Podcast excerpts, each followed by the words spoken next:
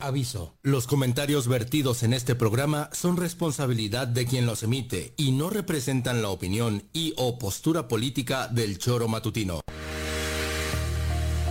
Quédate con nosotros que ya comienza el choro matutino.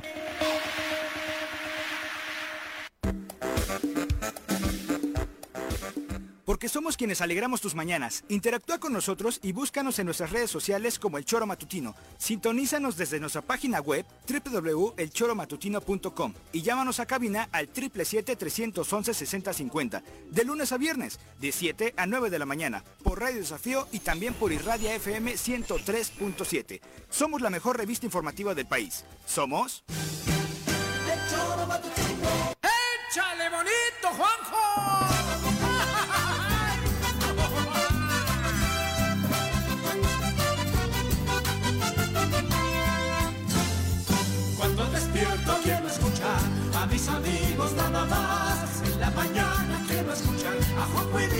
nada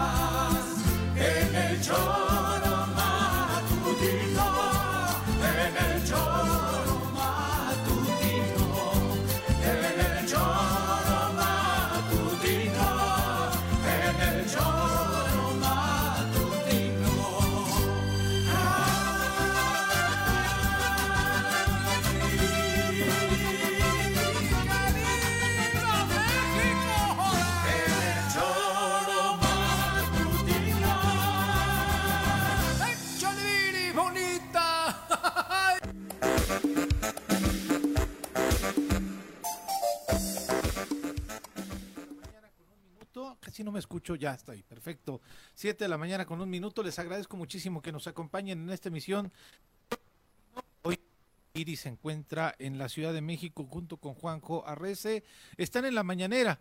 Vamos a ver si tenemos otra vez la oportunidad de que Viri pueda pues increpar al presidente de la República, hacerle alguna pregunta, no este evidentemente pues a eso se va, a eso se va la mañanera y esperemos que eh, otra vez haya la posibilidad de poder eh, nuestra compañera Viri Arias pueda estar pues hablando con el presidente de la República. Son siete de la mañana con dos minutos de este 14, jueves 14 de septiembre del año 2023 y estamos transmitiendo a través del 103.7 en Irradia FM para todo el estado de Morelos.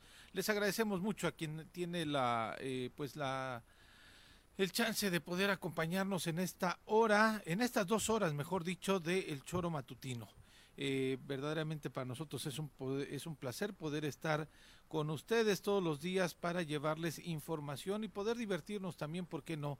Estamos transmitiendo a través también de nuestra página de Facebook, Choro Matutino, así nos encuentra. Quítenle el solamente con Choro Matutino, así nos encuentra también en la eh, señal de Facebook, en YouTube, Choro, el Choro Matutino, es en el nuevo canal que podemos estar transmitiendo, desde luego por radiodesafío.mx y la aplicación de Android que le invitamos a que usted la pueda descargar para llevarnos en su telefonía celular, poder escuchar en vivo este espacio, el de las 12 del día también, el choro informativo, y pues en esta aplicación de, Android usted puede enterarse de todo, de todo lo que ha pasado en el estado de Morelos en estas últimas horas, que además pues ahora la gran sorpresa. De nueva cuenta liberan al fiscal Uriel Carmona, pero antes de ello, antes de entrar al tema, vamos a saludar a Juanjo Arrece que se encuentra en la vía telefónica. Juanjo, ¿cómo estás? Muy buenos días. ¿Qué pasó, Pepe? Buenos días, ¿cómo están? ¿Te tocó la lluvia en el camino porque estuvo lloviendo en la madrugada? No, la verdad no. Ah, mira. Saliendo las cuatro y media que salimos de ahí de, de, de Morelos, no, no, no, estuvo tranquilo el viaje. Llegamos aquí a Palacio Nacional para el tema este de la mañanera. Está muy bonito el palacio, el zócalo, perdón. Adornado. La- Sí, sí, la verdad está muy las luces muy, muy- de verdad bonito. Sí. Hay- claro, hay que verlo de noche, si no las luces pues no. Pero como llegamos todavía sin amanecer, estuvo bonito y, y es agradable pues no sé sentir ese ese calor tan patrio, no tan bonito. De verdad, ¿eh? emocionante. Y bueno, aquí estamos en Palacio, en Palacio Nacional. Yo estoy aquí en Trasala, Viri ya entró, está ahí en la sala donde todos los días se realiza la mañanera con el presidente Manuel López Obrador y a ver qué pasa. Viri, Viri decía que tú, que tú tenías que haber entrado. Yo tenía que haber entrado, Sí. pero no entré, entró ella, entró ella, cabrón. Ella es la, la, la, la que tiene, la, ¿cómo se dice? Pues la valentía de estar ahí. No, yo lo que ocurre es que estamos aquí en otra sala. Normalmente platico con los conocidos, con gente de acá, de, del entorno de Andrés Manuel, y vamos viendo cosas, ¿no? Pues, ¿qué va a ocurrir con la 4T, con Claudia? ¿Qué ocurre en Morelos? ¿Qué ocurre con el camello? que dicen que lo van a traer para acá, pero yo pensé que ese era para el 6, el 6 de julio, de enero, cabrón. Pero no, parece indicar No. que todo va a ser antes, ¿no? Sí, lo van a traer antes. Creo que tienen paquetería y para que cargue. Y eso es lo de lo que ibas a comentar ahorita, ¿no? Lo de nuestro fiscal. A ver si te mueves un poquito, Juanjo, porque este Sí. no, no te de pronto te, te perdemos un poco, o se escucha un poco con tierra el, el este Ah, pues no sé, de acá yo estoy donde siempre. ¿No se escucha? sí ya, ya se escucha mejor. Sí te Ah. escuchabas, pero se escuchaba un poquito Ah, con no, interferencia, con un poco de, de mala mala señal. Ah, bueno. Pero, en fin, eh, pues bien, mira, eh, pues es que ayer a las 12 del día fue aproximadamente cuando este nuevo juzgado de circuito pues de- decidió la liberación del fiscal Uriel Carmona. Eh, fue liberado hasta anoche en la madrugada en el Centro Federal de Readaptación Social número uno del Altiplano, ubicado obviamente en el Estado de México. Sin embargo, fue detenido por cuarta ocasión antes de cruzar la puerta del penal, informaron sus abogados. Y pues Carmona Gándara enfrenta un nuevo cargo por el delito de tortura cometido en contra de Luis Alberto Ibarra Ramírez, alias El Diablo. Esto No. con sí considerado por la Fiscalía Estatal como el presunto responsable del crimen de tres jóvenes, dos de ellos extrabajadores del Instituto Nacional de Salud Pública en abril del año pasado. La orden de aprehensión fue ejecutada por elementos de la Fiscalía Anticorrupción de Morelos, aunque la carpeta de investigación fue integrada por la Fiscalía General de la República de acuerdo con fuentes federales. Los abogados de la Fiscalía informaron que su cliente sería llevado al Centro de Reinserción Social de aquí, del estado de Morelos, situado en el poblado de Atlacholaya del municipio de Xochitepec. En ese penal, declararon los abogados a la prensa local, el fiscal corre peligro, puesto en varias, ya que en varios eh, momentos eh, pues ha querido ser investigado y ha metido a gente en este mismo penal. Carmona Gándara ha librado en tres ocasiones. Con lo de ayer es la tercera ocasión que eh, pues eh, un eh, tribunal colegiado, ahora fue uno distinto, pues aceptó, le otorgan un amparo y pues han ordenado su liberación inmediata. Este miércoles fue la última orden de liberación otorgada por el magistrado, por magistrados del séptimo tribunal colegiado, al considerar que Uriel Carmona tiene fuero y por lo tanto no puede ser privado de su libertad. En esta nueva acción judicial contra el fiscal morelense, la Fiscalía General de la República integró los elementos de prueba enviados por el juez de control por el presunto delito de tortura en contra del diablo, Hijo. con los que pidió al Ministerio Público Federal investigar probables hechos de tortura y uso excesivo de la fuerza pública denunciados por Luis Alberto en abril pasado. Hasta las cinco horas el fiscal no había sido ingresado al penal porque presuntamente lo habían llevado a certificar a la delegación estatal de la Fiscalía General de la República con sede en Cuernavaca, obviamente la capital de nuestro estado. Pues tendrá que enfrentar sus tres procesos en libertad condicional, todos ellos relativo al feminicidio de Ariadna Fernanda. Pero este más, pues parece que tendrá que estar privado de su libertad por este cargo más que eh, pues la Fiscalía General de la República es quien pues eh, cumplimenta y hace esta eh, integración de esta carpeta, pero es la gente de la Fiscalía Anticorrupción lo que hace la detención hoy en la madrugada, Juanjo. Bueno, yo me quedo sin palabras, la verdad, no tengo mucho que decir. Lo que está sufriendo el señor Carmona, el licenciado Uriel Carmona, creo que es algo increíble, ¿no? Eh, ahora resulta que le detienen después de que en Huitzilac hubo un crimen atroz donde más de uno debería de estar con cadena perpetua, están en libertad porque lo soltaron a los sospechosos, digo, y ahora encima un sospechoso de haber cometido aquel cruel crimen es el que dicen que le acusa de torturas a Uriel y Uriel sigue en la cárcel. Esto es el mundo al revés. La verdad, es algo que, bueno, no sé, no sé qué decir, porque yo lo que deseo de corazón es que se vaya ya Cuauhtémoc, de que nos deje en paz, que le vaya bien, cabrón, porque semejantes canalladas por el egoísmo de ese sinvergüenza y de su hermano, digo, no, no sé, no tengo palabras. Yo no, no quiero defender a Uriel porque ni sé, no quiero defender de manera personal, pero lo que está ocurriendo en esta aventura es algo impensable en tiempos de paz, en tiempos de lógica.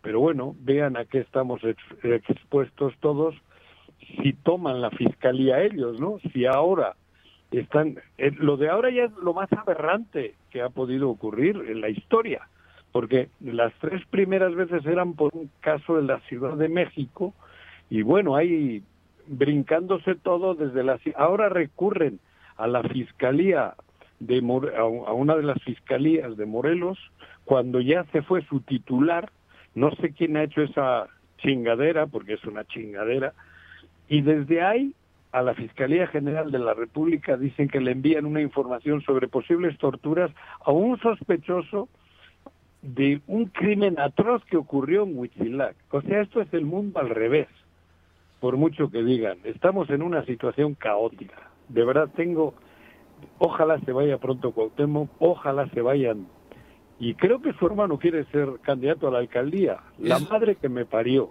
Es lo, es lo que dicen Juanjo. Y sí, contextualizando con la gente, esta persona, por el delito que ahora está detenido Uriel Carmona, es por esta persona que se le atribuye la posibilidad y su participación en sí, en el asesinato de tres jóvenes, esos quisieron marchar a toda la plantilla del Instituto Nacional de Salud Pública, esos que supimos fueron asesinados con una violencia verdaderamente eh, inhumana, ¿no? Evidentemente todo asesinato es de alguna persona desadaptada, pero además no solamente les quitaron la vida, sino la violencia que hicieron con sus cuerpos fue verdaderamente aberrante, terrible. Y este eh, pues joven pues vimos que... le hicieron hasta un medio de comunicación para que desde ahí pudiera acusar a Uriel Carmona de supuesta tortura. Ah, desde ahí eh, eh, un medio de comunicación que eh, otros medios de comunicación lo daban como el gran medio de comunicación, pero fue un canal de YouTube creado expresamente para que grabara dos videos este joven, uno cuando prácticamente salió uno en donde da la sospecha de que su vestimenta es la vestimenta que utilizan los internos del penal de Atlacholoaya, uno donde eh, se da la sospecha de que se grabó incluso al interior del penal de Atlacholoaya y que desde ahí estaba acusando. Sí, exactamente. Si saben quién lo grabó. Sí.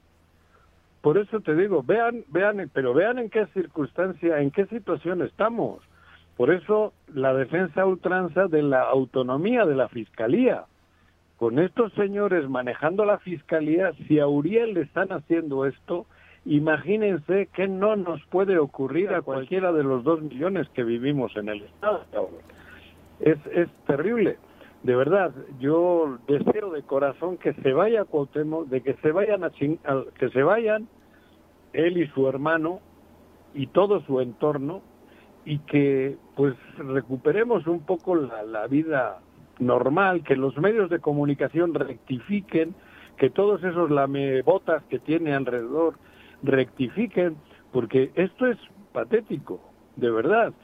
Siguen todas las encuestas el último, el penúltimo del país en todo. Es una vergüenza tener un personaje de esa calaña al frente de un Estado, pero está. Ojalá se vaya rápido, ojalá de verdad se vaya, cabrón, aunque se vaya por 30 días, vamos a respirar 30 días sin un sinvergüenza al frente del... Porque de verdad, esto que está ocurriendo con Uriel, tómenlo en cuenta, algo, pero que lo tomen en cuenta incluso los lamezapatos, los lamebotas que tiene ahí, ¿eh? Eso sí que les advierto, que tengan mucho cuidado porque eso se revierte. Y los que viven de... de... ¿Se cortó? Se cortó con Juanjo. Hacemos una eh, pausita para, aprovechar, eh, para presentar a quien hoy nos acompaña aquí en el estudio. un hombre de izquierda, amante de la música y el fútbol. Llega desde la tierra temisquense el secretario del Ayuntamiento de Temisco, Carlos Caltenco. Bienvenido.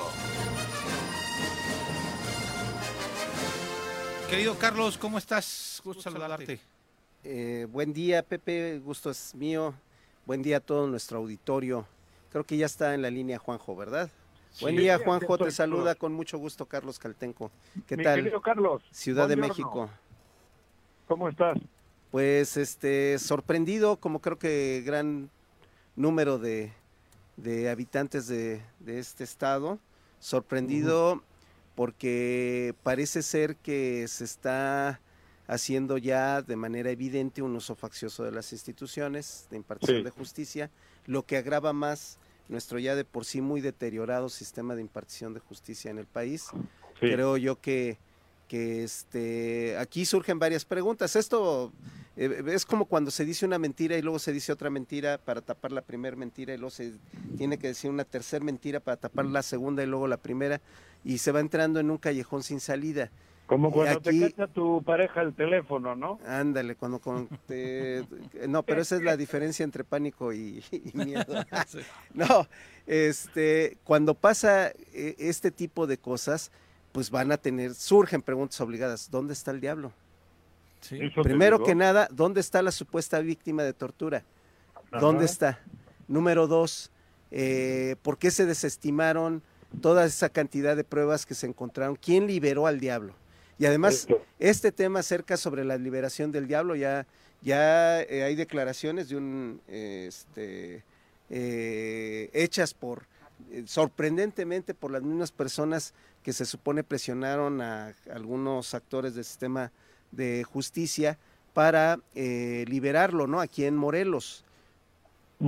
Este, es sorprendente eh, la cantidad de irregularidades, por no decir más bien abiertamente injusticias, eh, que se están operando ahora ya desde la Fiscalía General de la República. Eh, creo yo que es una crisis institucional grave. Yo no, no es la defensa del fiscal, que quiero ser muy No. claro en este aspecto. Estoy Creo yo que se está, eh, eh, se estuvieron haciendo las cosas mal. Bien señalaban los medios que, que los delitos por los que fue, de- fue detenido supuestamente el fiscal no, no ameritaban la prisión preventiva y este y ahora tuvieron que recurrir a, a un tema de un delito federal para poder pero además ese delito federal pone en entredicho el tema del fuero porque se supone Claro. que fuero federal sí tenía Así es. entonces está está la verdad esto patas arriba entre más quieren enderezar el tema del, del fiscal más lo tuercen creo yo y, y me parece gravísimo eh, que se haga un uso desde la desde la 4T, tengo que decirlo, y aunque yo formo parte de este gran proyecto, de un uso faccioso de las instituciones. Eso es terrible.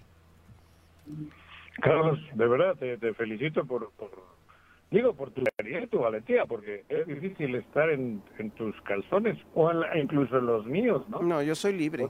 No, no, sí, Siempre he sido digo, libre. te lo estoy diciendo No me gusta ser perra de nadie como para Ajá. tener que controlar mi boca, ¿no? Ajá, muy bien. No, y te digo, por eso creo que no es fácil, pero lo, lo tenemos que hacer, ¿no? Porque no creo que esto viene bien a, sobre todo a Morelos, ¿no? Y a las libertades, porque creo que hemos combatido toda la vida situaciones como esta. Yo no, como dice, no hay que defender a Uriel como, como profesional, pero sí hay que defender la, la, la, la institución y la, la- el ataque brutal que está sufriendo la institución simplemente para salvaguardar los intereses del camello.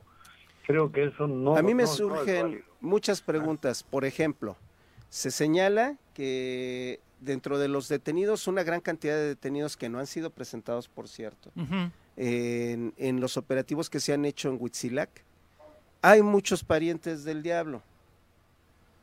Eh, porque parece ser que era una red que empezó siendo una, primero que nada, un grupo delincuencial familiar. Sí, cierto. Eh, esa es una primera pregunta obligada. ¿Dónde están y, y por qué se desestiman en el caso de un criminal en el que le encontraron eh, en su residencia, en su propia casa, eh, los elementos y, artículos y, e identificaciones, carteras, pertenencias de los tres jóvenes que fueron asesinados en Huitzilac, ¿por qué esto se desestima? ¿Por qué es más importante mantener encarcelado a un fiscal que hacerle justicia a las familias de estos tres jóvenes? ¿Por qué es más importante eh, eh, eh, tratar de, de, sacarlo de la jugada, porque esa es la realidad, de sacarlo de la jugada?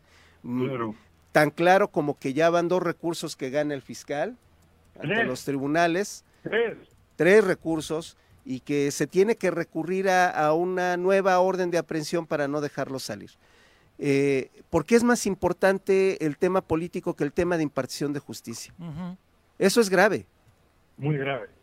No, pero además, como dice Carlos, este eh, Juanjo, y hay que comentarlo al auditorio también recordarle, hay un eh, magistrado en retiro, Carlos Iván Arenas, que señaló al magistrado presidente del Tribunal Superior de Justicia que intentó coaccionarlo en la decisión de la eh, pues este la situación jurídica del El Diablo.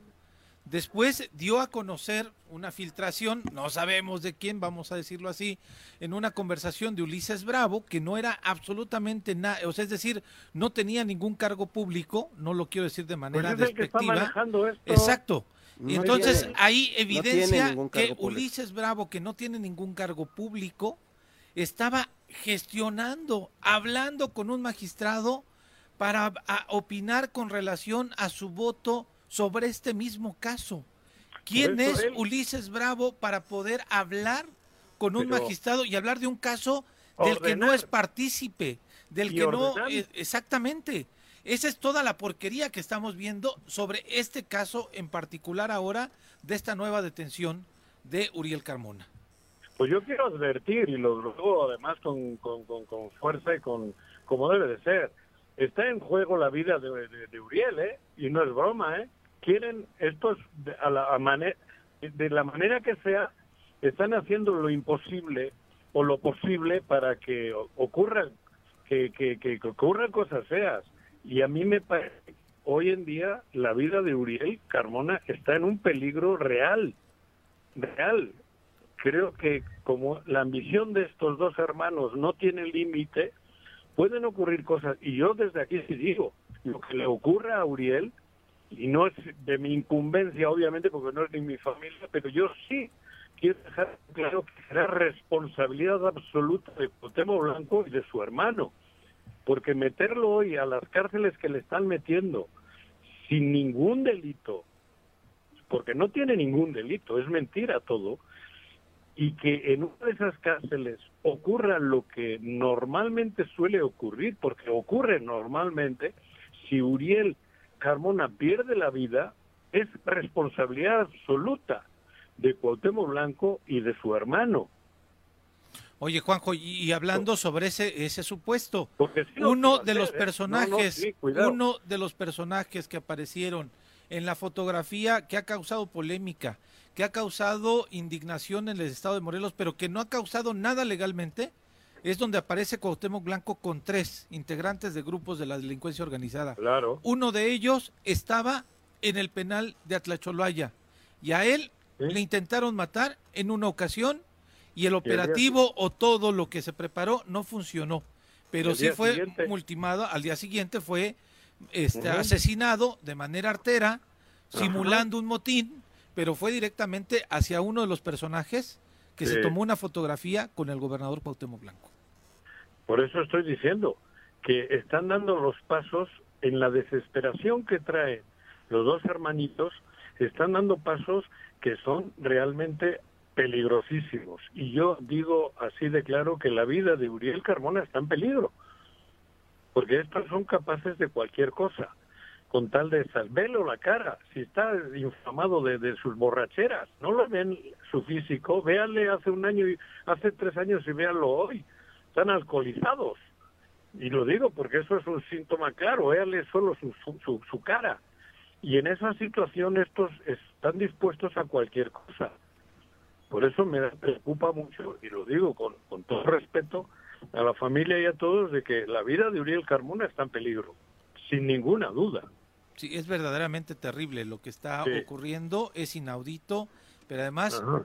pues Pero es luego utilizar no- las instituciones nadie para esto. Que luego que nadie se jale, se jale los cabellos, porque estamos permitiendo lo que ocurra, ¿eh?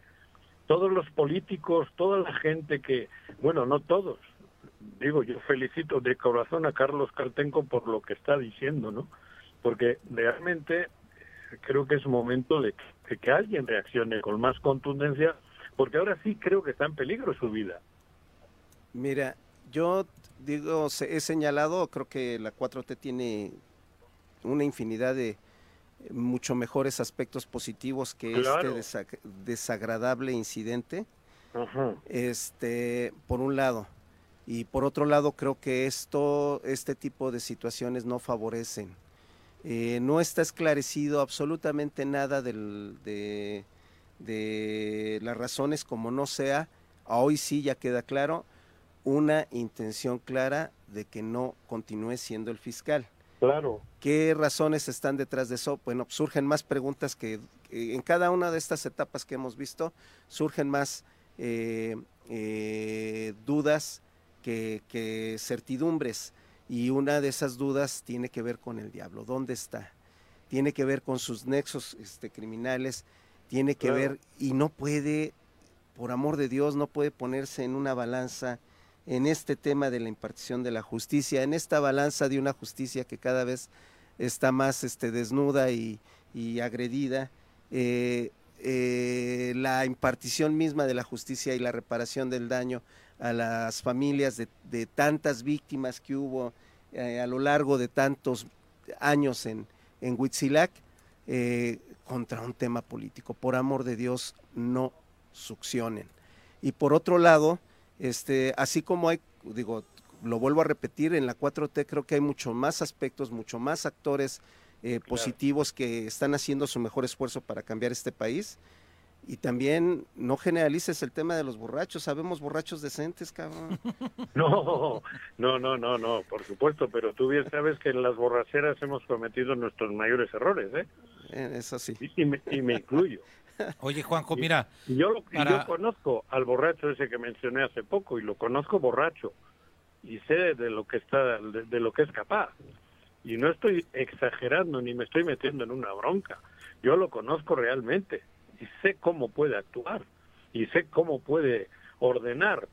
Y, y por eso digo, a lo mejor algunos dicen que soy demasiado catastrofista, pero lo, reitero lo que digo, está en peligro la vida de un morelense que se llama Uriel Carmona. Está en peligro su vida, porque en la desesperación de estos dos hermanos puede ocurrir esa tragedia.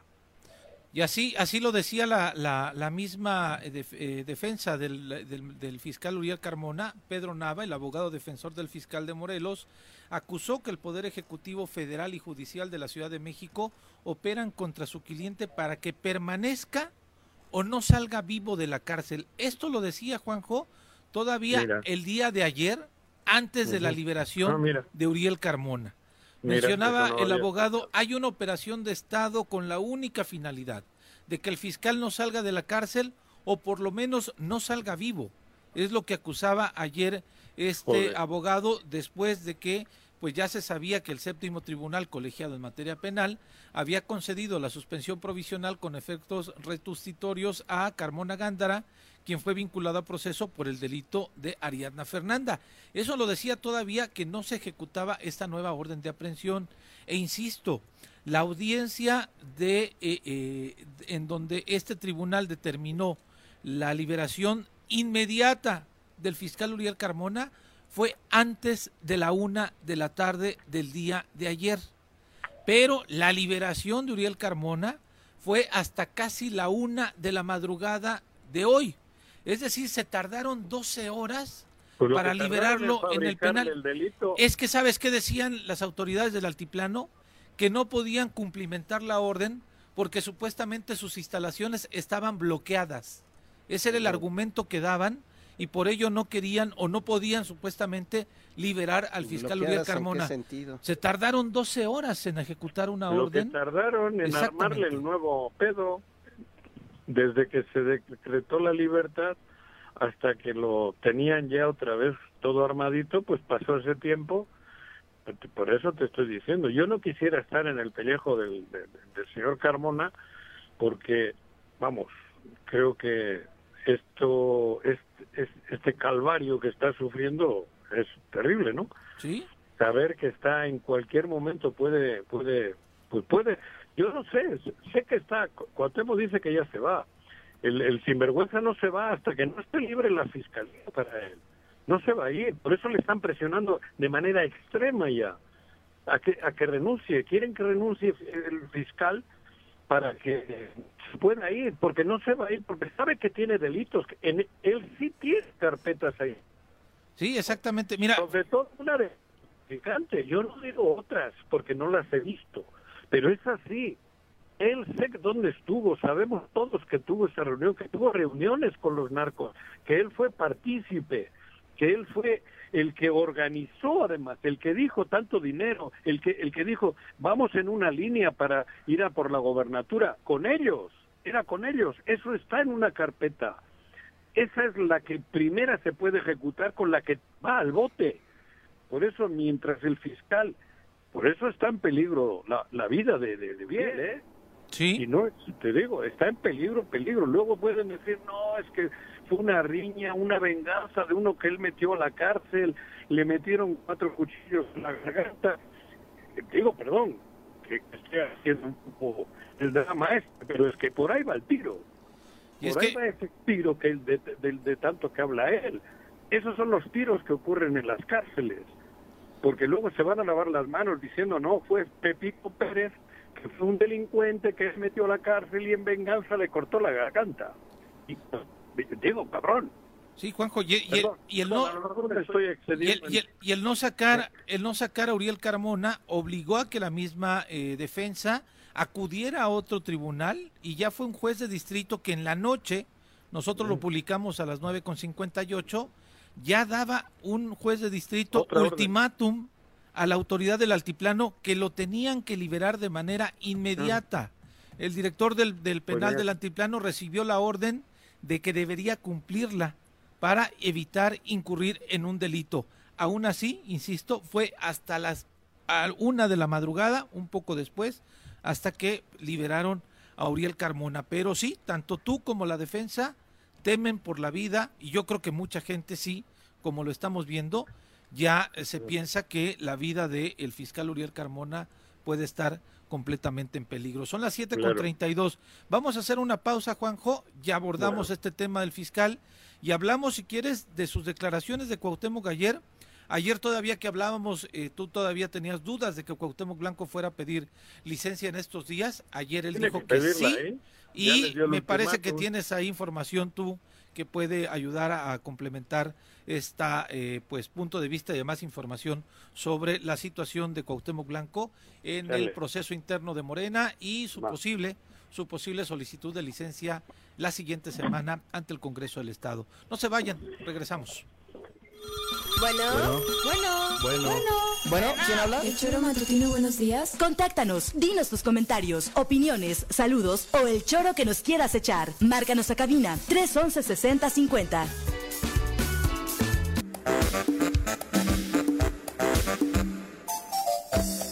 Gracias, gracias por continuar con nosotros. Eh, ¿Sigue Juanjo en la línea?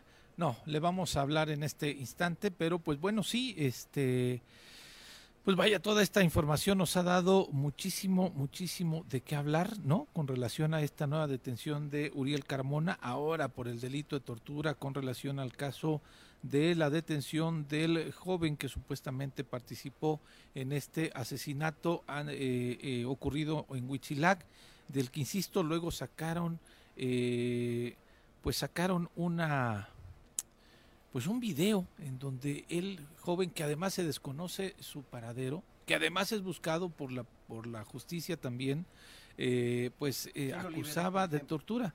Lo, lo libera un, un este un juez del Tribunal Superior de Justicia, una juez, ¿no? Fue que la libera eh, eh, que- De Morelos. de Morelos, ¿no? Que argumentaba que no reunían la carpeta de investigación debido a que fue supuestamente una denuncia anónima. Aquí no lo dijo el magistrado presidente del Tribunal Superior de Justicia en estos micrófonos fue un correo electrónico el que pues denunciaba a este joven como posible participante de este hecho y parte de la desestimación de las pruebas era esta acusación eh, eh, realizada vía anónima. Y la otra era que el mismo joven había proporcionado su domicilio cuando estaba hospitalizado aquí en el, eh, en el hospital Parres, que había sido atacado por otro grupo delincuencial de Huitzilac y eh, fue ahí en donde él proporciona su domicilio sin ser imputado, sin ser investigado y al acudir a este domicilio es cuando encuentran todas las cosas. Por estos dos elementos es por eso que una juez desestimó que tenían las pruebas necesarias para o que habían recibido esta declaración del domicilio de este joven de una forma eh, coaccionada. Y es por ello que liberaron a este joven apodado El Diablo y desestimaron su participación en este asesinato. Ahora el fiscal Uriel Carmona está detenido por un nuevo delito después de que ya eh, tres juzgados de circuito determinaban su liberación inmediata, ahora está por este nuevo delito. Bueno, el otro tema, Carlos, es, pues ya eh, lo hablábamos a una parte ayer, pero ya no hay especulaciones en el caso de Morena y Mario Delgado determinó eh, anunciar que el 18 de emite la convocatoria es decir, el próximo lunes emiten la convocatoria. Aquí ya levantaron la mano hasta Jorge Argüelles, que fue la gran sorpresa porque no lo habíamos visto también en la pues en todas estas precampañas que hay de todos, ¿no? Y de varios. Eh, sorprendió muchísimo que Jorge Argüelles anunciara que va a participar, que se va a inscribir el próximo 18 de julio, pero eh, lo que anunció el gobernador desde antier a un medio de comunicación nacional es que sí se iba a inscribir para participar en la Ciudad de México. Ok, eh, hay que ver cómo viene la convocatoria el lunes, ¿no? Sí, exactamente. Vamos a escuchar lo que dijo el Margarita gobernador todavía. González Arabia y Lucy Mesa también manifestaron ya Sí, de manera es. pública su intención de participar. Juan Ángel Jorge Flores Argüelles, Juan Ángel Flores, el gobernador, ya tenemos cinco. ¿Quién más? Víctor Mercado, Víctor Mercado, Sandra seis, Naya. Sandra Naya, siete. Rafa no lo ha dicho expresamente, pero aquí sí lo ha dicho en los micrófonos, ¿no? Rafa Reyes. Rafa Reyes. Y Rabindranath tampoco hemos tenido un comunicado así como muy concreto, muy directo. de Quizá que están esperando de forma prudente que salga la convocatoria. ¿no? Exactamente. Bueno, el gobernador el día de ayer, después del evento del 13 de septiembre en el heroico, bueno, aquí en la 24 zona militar, con relación a la celebración, conmemoración de la gesta heroica de los niños héroes, declaraba esto ante los medios de Tania comunicación. Valentín ayer. Ah, mira, Tania Valentín no... no, no Sí, no hemos considerado a los partidos aliados. aliados. Jorge Argüelles me imagino que por el PES. Sí, aunque no- creo que ya no esté en el PES. Ya es Morena. Aunque decía socialmente responsable su hashtag, pero no sé si todavía tenga la cercanía con Hugo Eric. ¿no? En el PES. Es Y este habría que ver Nueva Alianza a quien propone y el Verde a quien propone. Porque casi creo, Alonso, ¿no? casi creo que se va a repetir el proceso de meter en una encuesta a todos los suspirantes con reglas muy claras. Y digo, eso es, eso es bueno, dice, coincido con la visión del, del presidente en el sentido que nada más democrático que la gente manifieste su opinión. Sin duda. Vamos a escuchar al gobernador Cuauhtémoc Blanco con sus declaraciones el día de ayer en donde expresaba que sí, va a participar y además dijo que no, que no se raja, que no le tiene temor a los de enfrente. Es el gobernador Cuauhtémoc Blanco. El gobernador no va a aceptar. Pero de otros niveles de funcionarios, ¿cuántos más serán de candidatos o de aspirantes? No, Todavía no se ha hecho el recuento, no, no, no, no, ahorita hay dos este, candidatos, los que comentó la señorita, este, que van a ser, este, ellos quieren buscar, ellos quieren, ellos quieren buscar la encuesta para, para ser gobernadora y gobernador. Como te digo, pues puede ser hombre o mujer y esperemos, este, como se nos dice, que gane el mejor. ¿Y usted no, usted no va a aceptar si es, si hay senaduría, si es alcaldía? ¿Quiere usted en la Ciudad de México eh, competir la jefatura por la jefatura de había dicho desde cuándo, nada más que no eran los tiempos, ahorita ya llegaron casi los tiempos, entonces eh, sí me quieren allá en la Cuauhtémoc, ¿no? Eh, pero no. Este mes No. sería cuando podrían pedir licencia. Sí, es que como, como, te digo, este, vamos a esperarnos, vamos a esperarnos, este, vamos a ver qué, qué es lo que comenta Mario Delgado y si es así, pues este, esperarnos este, a tomar la decisión de poder pedir licencia, irnos a la Ciudad de México a trabajar a. Pero no se achican de ninguno de los aspirantes. No, ¿cómo voy a checar? Si no, no, les ach- no me achicaba con los alemanes ni con los italianos, menos con los aspirantes. Muchas gracias, que tengan buen día. Como si los alemanes o los italianos fueran más que Omar García Harfuch o Clara Brugada. Así lo dice el gobernador, ¿no? Ahora, los de enfrente, con todo respeto, no están en el interior de la cuarta transformación. Si se refiere a los de enfrente, refiérase a los candidatos de Va por México. ¿no? Pareciera que hoy para, para hoy muchos la elección previa este, es la más importante. La pre, la pre ¿no? Sí, así es. No, esos, ex- esos excesos de confianza llevan a, a cometer errores graves. Y yo creo que lo que decía Juan José Arrece hace un instante, Juanjo, cuando decía que tal vez el gobernador se va solamente por un mes o dos meses, es porque la licencia para eh, la gubernatura, para ausentarse la gubernatura, está hasta por 60 días, es decir, como dos meses, en donde quedaría al frente Samuel Sotelo de la Mm. gubernatura y todo depende de los, de los tiempos que la convocatoria marque, ¿no, Carlos? Si Claro. son dos meses, yo creo que pedirá esa licencia al gobernador para eh, pues dedicarse a buscar la candidatura, bueno, la coordinación de la defensa de los comités de la 4T en la Ciudad de México, pero si son más de tres meses el lapso de la convocatoria, entonces sí es posible que tendría que pedir una licencia definitiva para separarse del cargo. Es correcto, vamos a ver eh, en qué sentido viene. eh, todo esto son especulaciones, ¿no? Eh, vamos a ver en qué sentido viene la convocatoria, porque ya la convocatoria que va a publicar, eh, como ya lo anunció Mario Delgado el día lunes el Partido Morena, pues va a dejar las reglas claras del juego para la elección de los coordinadores de, la defensa de la cuarta transformación en cada una de las nueve entidades que van a tener gubernaturas en la elección del año que entra. Yo creo que este pues eh, eh, aquí en, en Morelos eh, contábamos siete, ¿no? Sí. Más o menos. Siete, ocho, más los que se acumulen por los partidos. Ya ayer Tania Valentina se manifestó. Eh, me parece que Nueva Alianza ya había destapado al diputado Agustín Alonso Así hace es. dos semanas. Y se suman a Rabindranath, a Lucy Mesa, a Juan Ángel, a Rafa Reyes, a, a Sandra Anaya. ¿Sandra Anaya se llama? No, Sandra. mm, Sí, es Sandra Anaya. Anaya, San- a, a Víctor Mercado, a Margarita González Arabia, eh, y la lista crece. Yo creo que va a haber, considerando a Argüelles, Sí. este, eh, más quien propongan del verde, quien propongan de, de, bueno, estamos presuponiendo que Argüelles va por el PES, hay que ver por qué partidos está- se estaría postulando o buscando Argüelles, eh, pero si es una calca del proceso eh, en el que fue eh, este, designada Claudia Sheinbaum, pues lo más probable es que dejen participar también las propuestas de los diferentes partidos que van a ir coligados eh, con Morena en la elección del 2024 y eso pues este es- pone las cosas mucho más interesantes. Sí, sí, sí, desde luego, ¿no? Y este, pues como bien decías, ya los que hemos visto en los espectaculares, que hemos visto en distintas reuniones a nivel estatal, han manifestado su deseo de participar. El propio Juan Ángel Flores también decía, pues este, veré lo que viene a la convocatoria para pedir licencia la siguiente semana, pero este... ¿Crees que vayan a ser necesario la, pedir licencia? Pues serían un chorro de a nivel nacional de funcionarios los que tendrían que separarse de su cargo si viene como requisito en las convocatorias, ¿no, Carlos?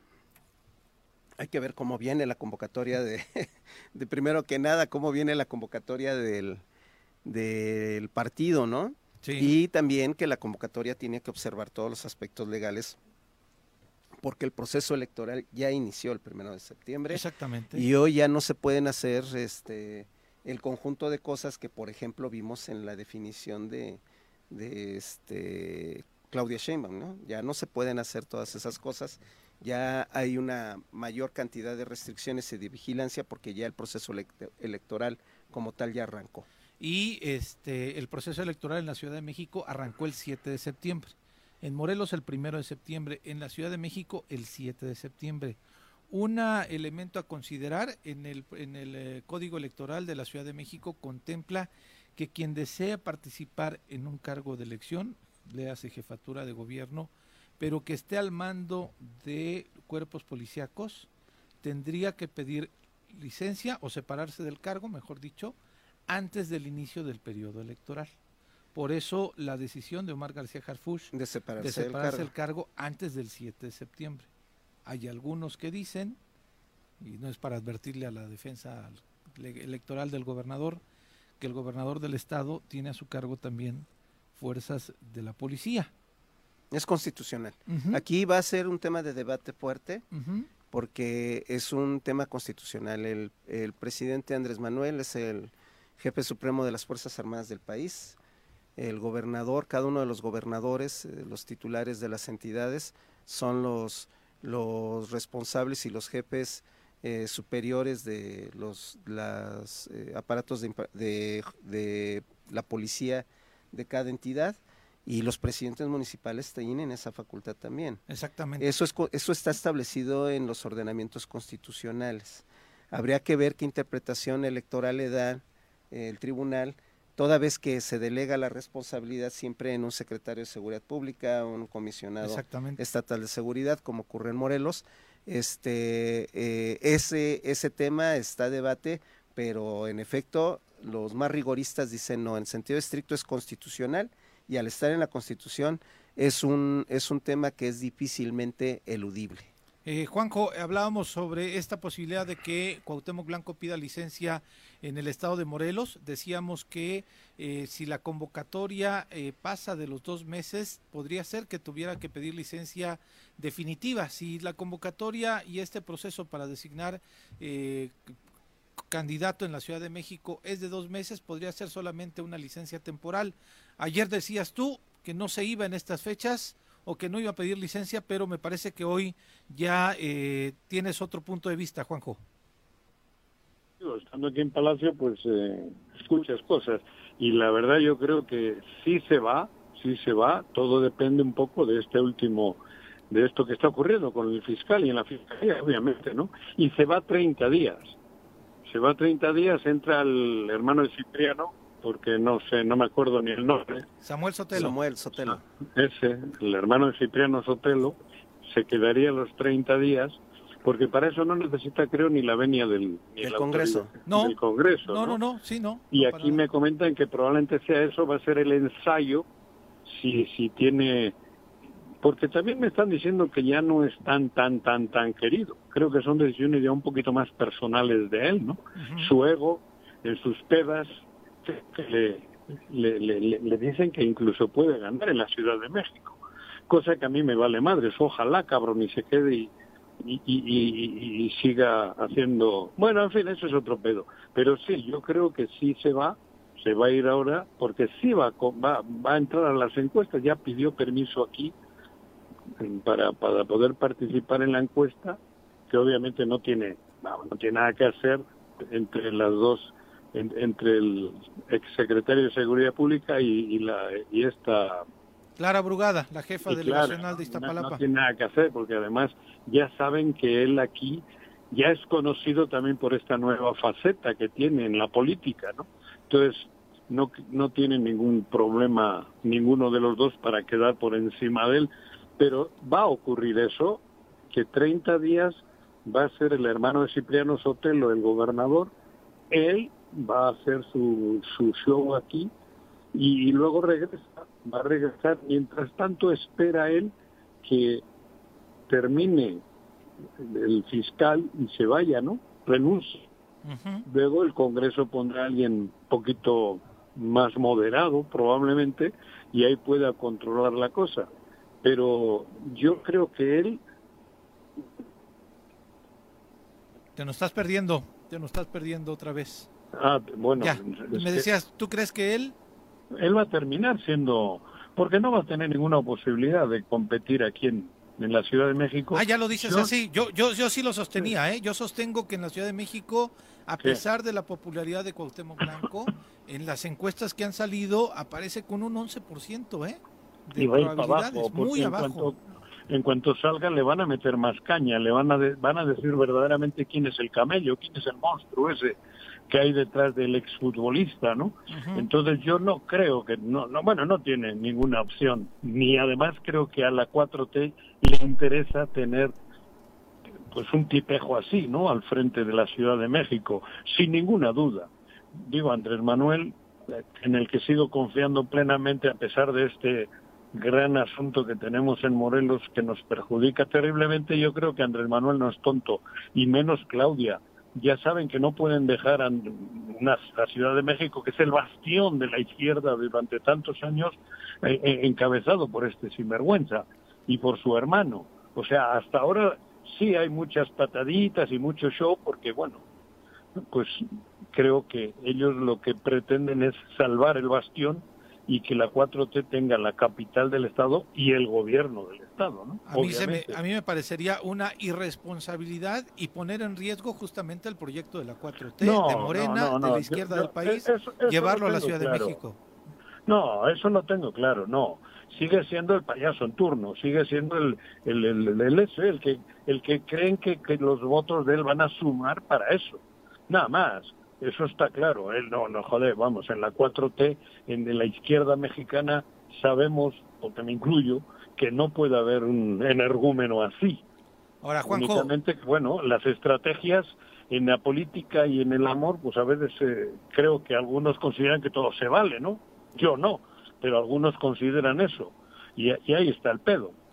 Juanjo, ahora eh, tú decías lo de Ulises, o sea, al no tener posibilidad del gobernador de ser eh, el, eh, quien encabece los esfuerzos de Morena en la Ciudad de México, ¿solicitarán o pedirán un reintegro por acá? Sí, pues digo, pero es que yo no creo que se atrevan otra vez a intentar la alcaldía. Dice, escuché o leí por ahí que Ulises quiere ser candidato a la alcaldía de Cuernavaca. Sí. Bueno, ent entonces, digo la verdad, le podemos poner al, en contra de él a, no sé, digo, por no menospreciar a nadie, ¿no? Pero al perrito que compré la semana pasada, cabrón. Y le podemos ganar con el perrito que compré la semana pasada, porque compré un perrito. No fue adopción, lo compré. Pues sí, pues este, ahí está el escenario. ¿Cómo ha cambiado, no? Sí, mucho. Pero yo insisto, a mí me preocupa mucho en la situación de, perdón que insista, ¿no? En todo este, en toda esta guerra, en el voraje, en esto que se está viviendo, yo creo que hay que hacer algo urgente porque está en peligro un morelense. Sí. Dice, sí, de verdad. En la desesperación de los pedotes estos, todo puede ocurrir. Y, y luego, y luego no nos, que nadie se, se, vaya luego de héroe ni de, ni de chingones, porque ahora es el momento de alzar la voz. Ahora, si ocurre lo que lo que creo que incluso ellos pretenden, porque en el fondo creo que lo quieren eliminar de la manera que sea. Entonces, cada vez le queda menos espacio a Uriel para continuar, le queda menos espacio, y menos espacio me refiero real, ¿eh? En fin, todo este asunto político creo que se ha enturbiado terriblemente, se les ha salido de la mano incluso creo que a los promotores de llevarse al payaso o traerle al payaso aquí a la Ciudad de México, porque sí hay nerviosismo, y lo digo también con conocimiento de causa. Estoy sintiendo nerviosismo en, en el aquí, hoy, porque creo que está siendo ya extremo el ridículo que se está haciendo. Sí, es, ¿Ya empezó la mañanera? Ya, ya, sí, ya tiene una hora, ¿verdad? Sí. Ya, ya el presidente sí. invitó a lo que está incluso compartiendo Ajá. Viri en redes sociales, ya el presidente invitó a este a la verbena popular de el mañana, ¿no? oh, sí. donde Ahora van va a ensayar. ¿Mandé? ¿Van a, ¿Va a ensayar aquí un grupo famoso? ¿Quién es? Pues los este eh, Yaritza, ¿no? Los que no. es que el presidente dijo que va a invitar a ellos, ya lo dijo el presidente. Pero ahora, sí, pero para la cena. Ah, caray. No es para el no, clase. Pero, pero para la cena. ¿A quién tienes tú ahí? Va a haber Cabrón, frijoles ahora, con puerco. Que van a ensayar ahora aquí en el Zócalo un grupo famoso, cabrón. ¿Quién es, cabrón? Es que el eh, Grupo Frontera. Frontera, Frontera, Grupo Frontera pero también va a estar esta chava, este, ah, no, no sé, emitieron no estos comentarios. Lo dice el presidente, que va a estar mañana. Ah, no, sí, que no sé, yo te a digo. disfrutar el, el concierto Zócalo... de Grupo Frontera y de Yaritza en el Zócalo este viernes. ¿Quién es Yaricha? La, este Yaritza, grupo de, el grupo de, de, tres hermanos que dijeron que, que no comen frijoles dijeron que no comen frijoles Ah. ni nada comida chicken. mexicana puro pollito chicken Mm. pide el Bueno, presidente pero el que grupo- los perdonen incluso para que Ah, vayan el a grupo escucharlos. famoso es Frontera, ¿no? Sí, el grupo Sí, es Frontera, está a encargar emocionada. que la sí. vamos a ver ahorita aquí en el Zócalo ensayando Exactamente. a las nueve terminando la mañanera. Ah, mira, pues este... Digo, está, está restringida la eso, pero yo creo que nos van a ayudar para que Viri pueda estar con el grupo. Ah, mira. Bueno, que lo pueda escuchar el ensayo. Sí, claro, estaría Sí. sensacional. Sí. Pero, pues bueno. Nosotros Bueno, también aprovechamos para invitar a la gente que nos escucha. Oye, Carlos, qué Eu. bueno que estás, porque he leído que, bueno, les están eh, golpeando en algunos medios, ¿no? Sobre el tema de, de la, de la delincuencia, ¿no? He leído, digo, ahorita hace poquito vi algunas notas por ahí de algunos pinchurrientos que están diciendo que se les está yendo de la mano el tema de seguridad. No creo. En, en Temisco, en Temisco, no te juro, unas detenciones y tal, pero que no. He leído por Sí hubo detenciones ayer en la madrugada. Ajá. Este, la fiscalía, que- la, que lo- la FIDAI, la- en Ajá. específico la la, la Delitos de fis- alto impacto. de- la fiscalía especializada en delitos de alto impacto de aquí de, del estado hizo la detención de, de tres este eh, generadores de violencia que actuaban en el en la Ujú. delegación de Acatlipa. Ah, Eh, yo creo que no, hay que revisar, eh, vámonos al- a los datos duros, a la incidencia delictiva y esa es muy clara. Eh, estamos, obviamente no estamos en una, no es para celebrar que Claro. tengamos incidencia delictiva, pero sí estamos eh, mejor que otros municipios de la zona urbana de Cuernavaca. Bueno, por Y- eso te hacía la pregunta porque estoy leyendo que como que se están queriendo Ah, bueno. enturbiar, enturbiar. Eh, pues es que ya estaban, empezó ahí, el- estaban ahí diciendo que familias de Temisco, a través de una pues lona, estaban pidiendo a la delincuencia organizada que los protegieran y ayudaran. Esa es la Sí, una de las No, se encontraron unas lonas. En, en día de ayer, antier, perdón, en la colonia 10 de abril y en la en la colonia eh, Rubén Jaramillo, en la delegación Rubén Jaramillo, en donde se, se este, amenazaba a la delincuencia común, eh, no, no se lo acreditaba ningún este ningún grupo delictivo. No, Eh, pero que iban a llamar a los cárteles de Jalisco para que No. les ayudasen. Sí, le acabo de leer una manta que la han publicado. mm, De, en alguna de las colonias, no sé en cuál. Mm, Sí. Bueno, la, tengo información de las dos mantas y no decía eso. Luego, bueno, obviamente hay, hay agenda política, pero Sí, eh, vámonos a los datos duros. Nosotros somos muy transparentes en ese aspecto. Y aprovechando el día de mañana hay verbena popular en Plaza Solidaridad en Temisco. Ajá. Este, eh, tenemos eh, como primer eh, punto a las 5 de la tarde, arranca con la- un programa cultural, a las 6 comienza el proceso de coronación de la Reina de las Fiestas Patrias, a las 9 ya estarán siendo coronadas y entra un grupo, una banda local. Eh, Alma es- Sureña, ah, ¿no? Alma Sureña Sí, no, Sierra, sí, sí, sí. Alma Ah, Sureña Alma Sureña Sierra. Sierra. Ah. Alma Sureña Uh, Sierra, pero primero voy entra. Voy a hablar con ellos para que te pongan una chinguita, Carlos. ¿Por qué? Uh, ¿Por qué? ay, ahora- Esos son cachondones. Es un ah, buen sí, grupo. claro, Muy es un buen bueno, grupo, pero maneja bueno. su, su discurso eh, a partir del público con el que Sí, está, sí, sí, sí, entonces sí. tiene esa Hay una- flexibilidad. Una interactuación chingón, bonita. Sí, sí, sí. Pero Y- les voy a encargar que Pero la otra es la brillante, la brillante de la, la brillante, que es este una banda local, es este la banda brillante, que es una banda local muy buena, Ah, muy buena, y esa es de 9 a 11 de la a las 11 es el grito, lo va a dar nuestra presidenta municipal. ¿Dónde? Y después, más o menos después de las once y media, que haya terminado la ceremonia del grito, viene ya este, este Verbena. grupo, eh, ¿cómo se llama? Eh, Alma Alma, Sureña. Sureña. ¿En dónde va a ser? En Plaza Solidaridad, Plaza en. Zócalo de, bueno, lo conocemos como el Zócalo de, de Temisco, en, en Plaza Solidaridad, ahí los esperamos este, este, el día de mañana a partir de las 5 de la tarde, El va a ser grito un lo da en el muy balcón, buen ambiente. El No, grito lo da en el kiosco de, el kiosco, de ah, la Plaza Solidaridad. Ah, qué bueno. Eh, esperemos que la gente lo disfrute y que, que nos acompañe el día de mañana. Pues bueno, nosotros aprovechamos para hacer una pausa, Juanjo. Bueno, Nos vemos mañana. Ya nos estaremos este, Ajá. platicando a ver qué pasó en la mañanera y ya estaremos pendientes si Viri tiene la oportunidad de nueva cuenta de poder eh, pues tener una intervención con el presidente. Pues ojalá, ojalá. Igual el tema del fiscal sería importante. Exactamente. Ah, oye, este, antes de que se me pase retomando el tema que mencionaste de la seguridad en Temisco, más bien es presión de grupos delincuenciales sobre el excelente trabajo que está haciendo el Eso- capitán Rubén. Y, Eso te quise decir. y, sí, el- exacto. y en ese sentido es, eh, con esos resultados que ha dado el capitán Rubén, pues no hay Ándale. manera de ceder a chantajes. Exactamente, por eso te hice la pregunta, porque está claro que, que de dónde vienen esas presiones y a qué van dirigidas, a, a que descabeces la seguridad y puedan seguir haciendo lo que les pegue la gana. Por Claro. eso era la pregunta, mi querido amigo. Es correcto. Pues bueno, Juanjo, un abrazo. Vale, vale. Éxito. Nosotros vamos a hacer una Gracias. pausa. Adiós. Vamos a leer los mensajes que nos ha hecho llegar el auditorio. Y si alguien me está escribiendo mensajes por WhatsApp, les digo una cosa. Mi No teléfono Se chafeó murió. este, hoy en la madrugada, cuando ya desperté. Entonces, por eso estoy algo incomunicado. A través de Twitter eh, me estoy comunicando con la gente. Se ahogó en un vaso de sí. michelada. No, no, no, hasta eso, carajo.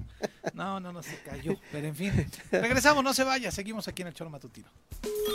Bueno, Bueno. Bueno, ¿quién habla? el choro matutino, buenos días. Contáctanos, dinos tus comentarios, opiniones, saludos o el choro que nos quieras echar. Márcanos a cabina 311 6050.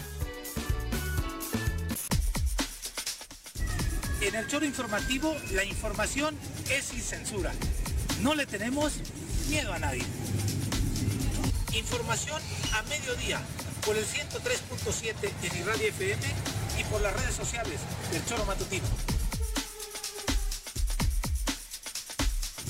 Todo lo que acontece en el Estado, en municipios, en el Congreso, la sociedad civil, de lunes a viernes a las 12 del día. El Choro Informativo con Pepe Montes.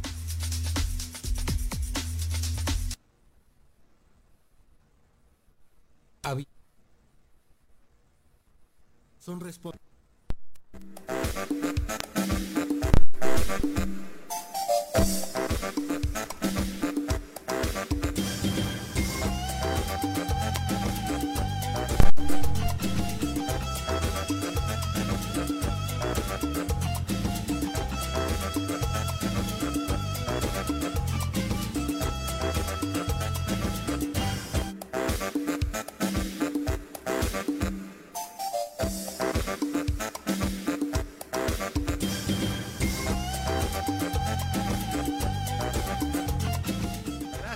Gracias, por continuar con nosotros.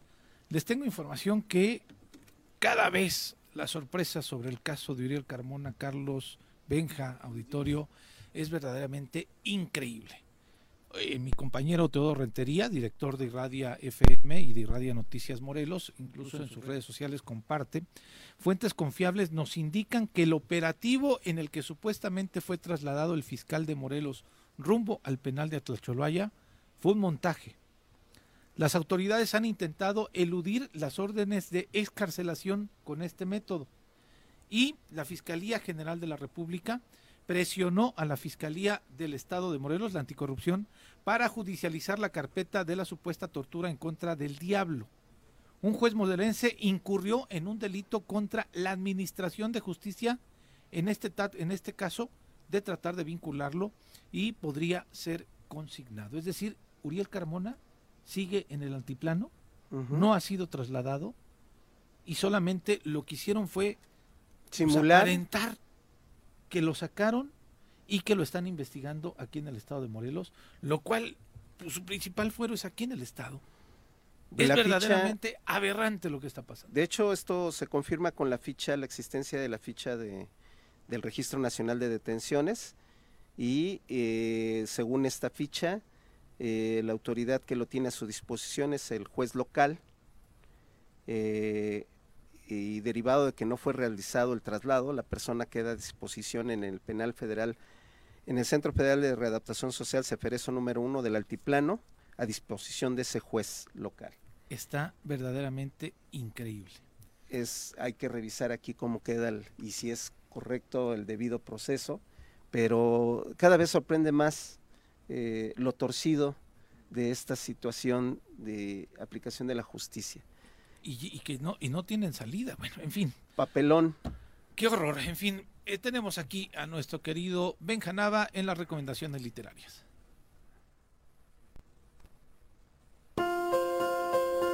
Leer es comprender. Date un tiempo, libera tensiones y estrés. Piérdete de la realidad y expande tu mente.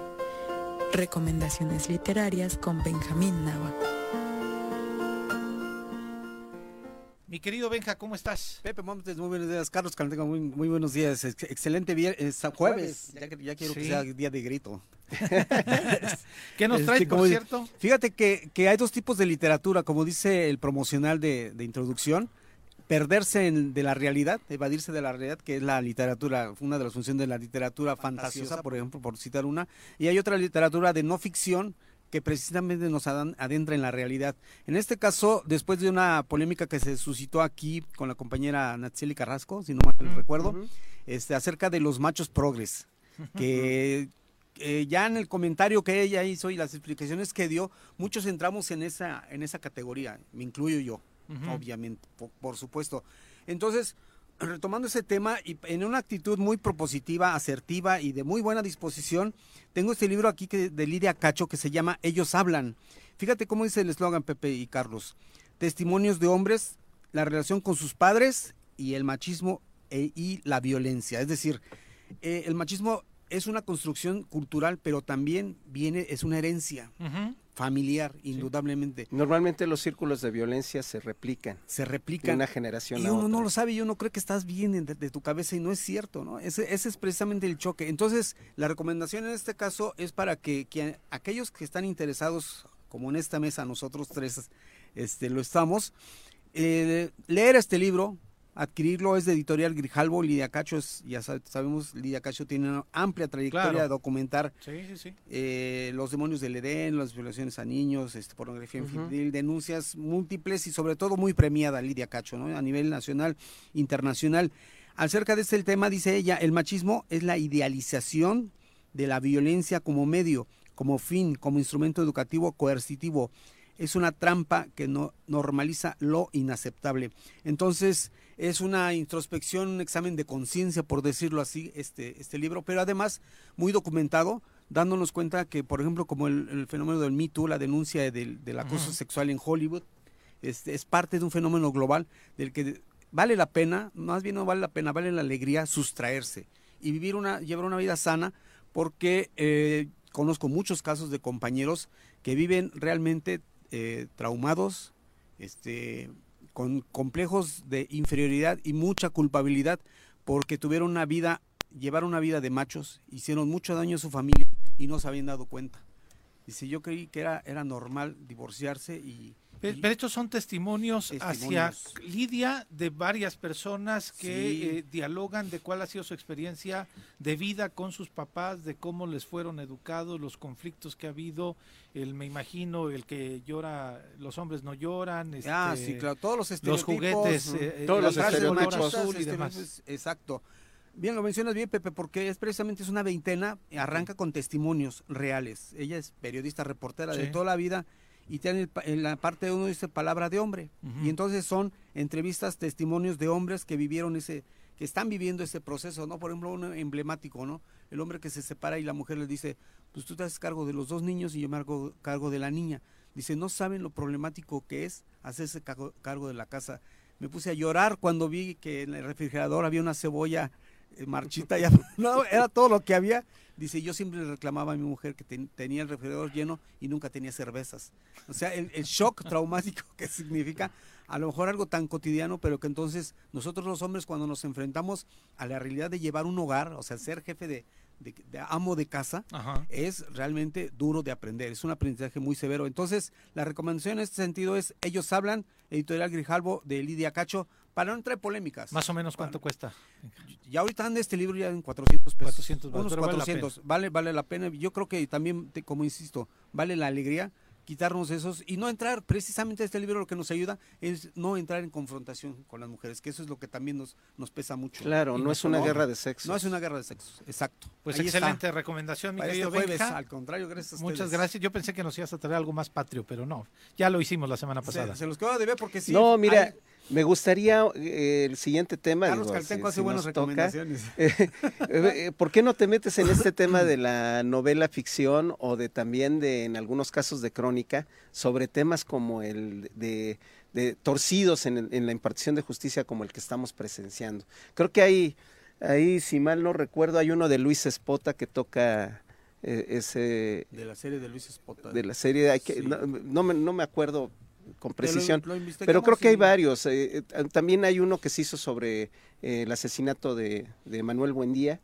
Eh, eh, hay que, algo así, recomiéndanos. Ah, Ah, claro, claro que sí. Recomiéndanos claro que sí. algo así. Lo hacemos una, una combinación porque sí tengo pendiente un tema en el que las mujeres en la lucha de la independencia no están reconocidas, no hay biografías Ah, eh, también ese está noveladas. pendiente. Está, ese está pendiente. Entonces lo combinamos la próxima semana, ¿qué les parece? Sí, la, mujeres en la la independencia. corregidora, pero todos la- nos decían la corregidora y muchos de niños pensamos que era una calle en el centro histórico de la Ciudad de o- México. o- o que era la señora que te corregía en tu casa. Y resulta que cuántas mujeres desde la independencia estaban participando. No, bueno, Sor Juana, para Sí, claro, empezar, sí, antes de la antes de la independencia. Pues en fin, Exacto, pues pues está. Benja, muchas gracias. Al contrario, Pepe, muy buen día. Vamos a hacer una pausa y regresamos con unos invitados especiales. Tenemos aquí al- una invitación que vale la pena escuchar. Música. Música, pero además música de Jueves alta calidad. musical. No se nos vayan. Bueno, bueno, Bueno. Bueno, ¿quién habla? El choro matutino, buenos días. Contáctanos, dinos tus comentarios, opiniones, saludos o el choro que nos quieras echar. Márcanos a cabina 311 6050. Ven y celebra con nosotros. El Ayuntamiento de Temisco te invita a ser parte de los festejos patrios. Asiste este 15 de septiembre en la Plaza Solidaridad en el centro de Temisco. En punto de las 6 de la tarde iniciará la coronación de la reina de las fiestas patrias para después bailar con la Banda Brillante, la Pachanguera, el Grito de Independencia y para cerrar con broche de oro, Alma Sureña. Ven y sé parte de esta gran celebración. ¡Te esperamos! ¡Viva México! ¡Viva Temisco! El Hospital Henry Dunant en cinco décadas se ha consolidado como un sistema hospitalario privado con tecnología, servicio y calidad, ofreciendo servicios de quirófano, terapia intensiva adulta, pediátrica y neonatal, estudios de gabinete, laboratorio clínico, banco de sangre, urgencias y farmacia 24-7. Informes al 777-322-2442. Hospital Henry Dunant. Nos renovamos para ti. Cafetería, tienda y restaurante Punto Sano. Contamos con comida vegana y vegetariana, porque nos preocupamos por tu salud. Ven y conoce nuestros productos orgánicos y suplementos alimenticios. Al interior de Plaza Andrómeda, local 19, en calle Pericón, Lomas de la Selva. Contáctanos al 372-3514 o búscanos en Facebook como Punto Sano Cuernavaca.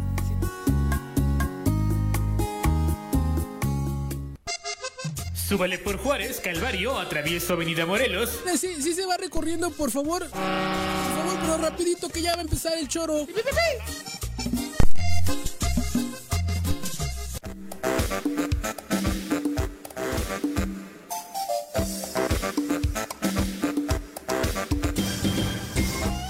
Ya hace unos meses habían estado con nosotros y hoy eh, regresan y nos da mucho gusto poder recibir a David, a Hugo, a Charlie y a Neftalí. Ellos son Quatrum y es una propuesta musical eh, que ya habíamos escuchado aquí, pero que además vienen ahora ya para eh, anunciarnos una presentación aquí en el estado de Morelos, en un lugar que a mí, este, pues para ver el fútbol es muy bueno, este, para disfrutar de un concierto también tiene un escenario espectacular, el sonido eh, no le pide nada a ningún este escenario. Eh, me parece que eh, lugares como estos hay pocos también en el estado de Morelos y en Cuernavaca, porque además es un lugar muy bonito y este me parece que muy muy digno también además para poder recibirlos a ustedes con todo su talento. ¿Cómo les va? Qué gusto verlos, verlos de nueva cuenta aquí en Cuernavaca. ¿Qué tal? ¿Cómo estás? Buenos días. Pues Gracias, cu- gracias, platíquenos de nueva cuenta para contextualizar a la gente quiénes son Quatrum, cómo se unen, porque además vienen de géneros musicales algunos distintos, pero lograron hacer una eh, sinergia muy muy chingona que se escucha además muy padre y se disfruta además mucho mejor. Mira, Quatrum surge del amor a la música y somos cuatro integrantes con cuatro voces impresionantes.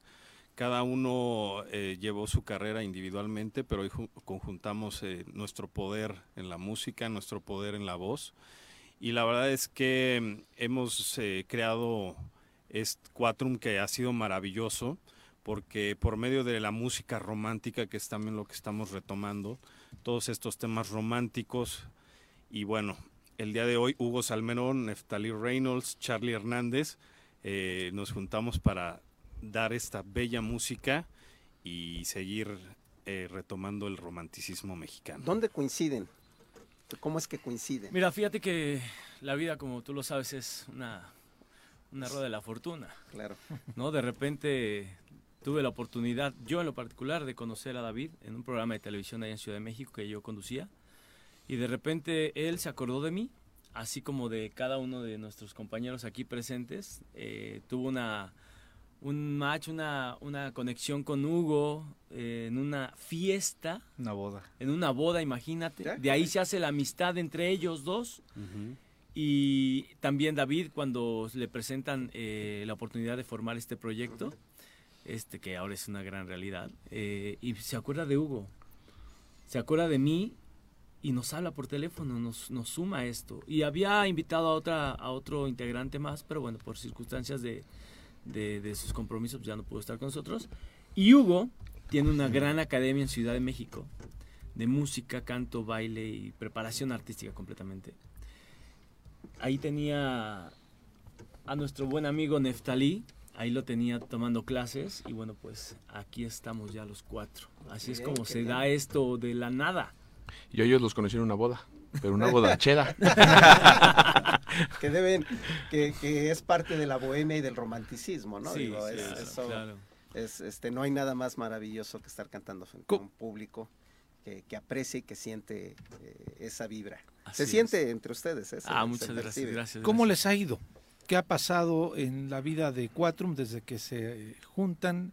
Eh, ¿Dónde han estado? ¿Cómo los ha recibido el auditorio? Fíjate que eh, gracias a Dios nos ha recibido muy, muy bien. O sea, yo en lo personal puedo decirte que efectivamente tenemos una hermandad. O sea, hemos hecho algo muy padre que logramos transmitirlo en el escenario. La verdad es que en los foros que nos hemos estado presentando, en los eventos también que nos hemos presentado, la gente ha recibido muy bien.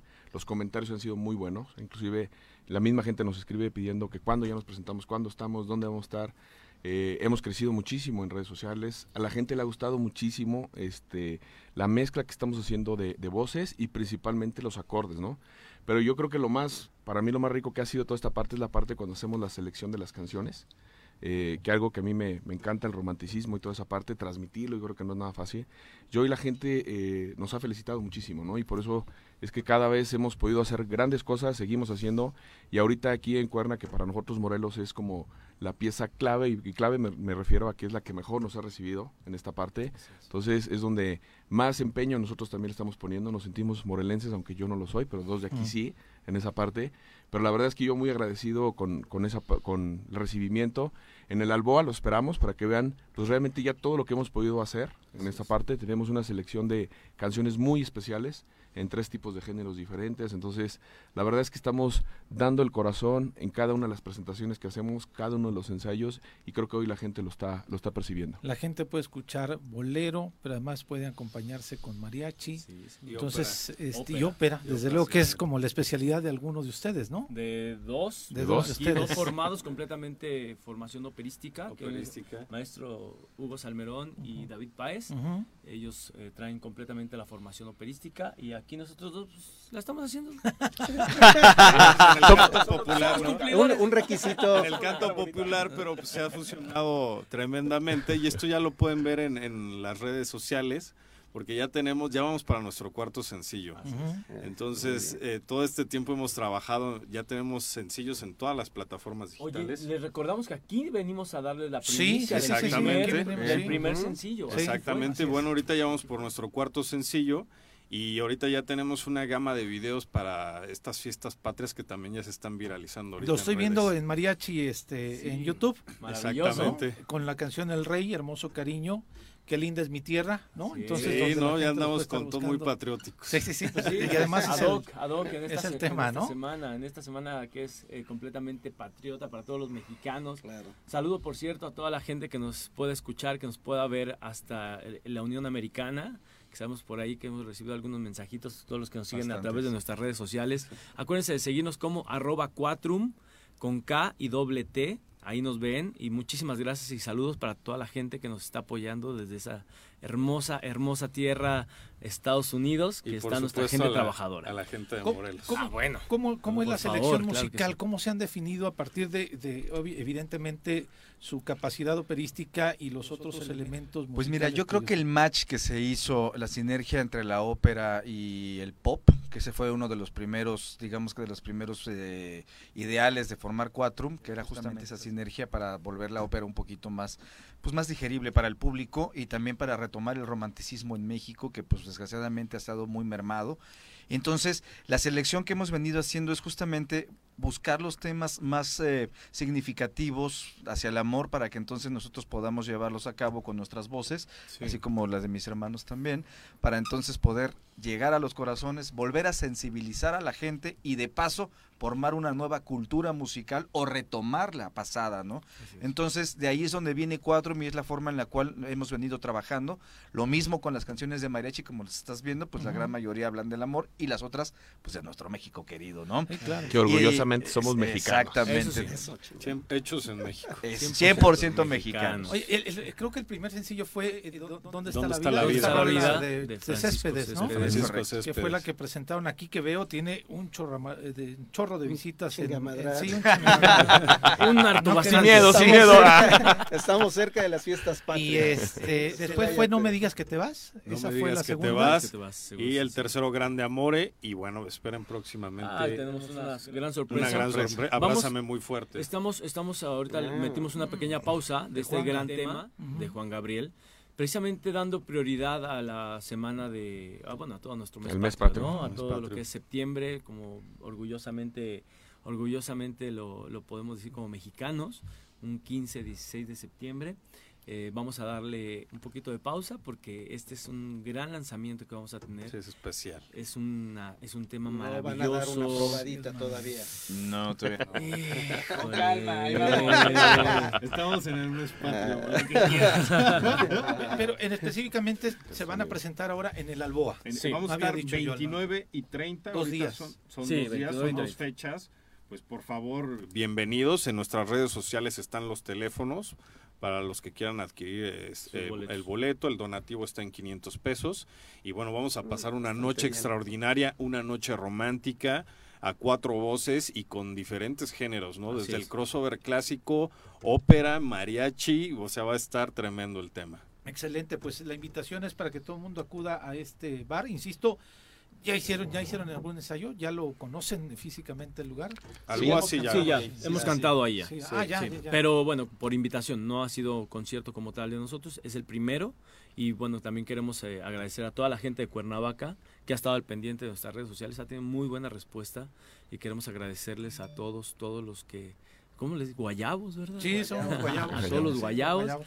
orgullosamente aquí en Morelos. eh, gracias a toda la gente de verdad por recibir con tan buenas, con tan buenas eh, comentarios, tan buenos comentarios, Sí, eh, la música de cuatro. de toda la gente de Cuernavaca Sí, está excelente. excelente. No, inclusive te voy a decir algo que es importantísimo. Comentabas tú del lugar. El lugar es espectacular. Tuvimos la oportunidad de, con nuestro manager, José Manuel Sainz, estar ahí escuchando. Nos invitaron a participar, cantamos y la verdad es que nos encantó el, el lugar. Entonces, el sonido y toda la parte y por lo mismo decidimos hacerlo ahí. Aquí es el lugar correcto.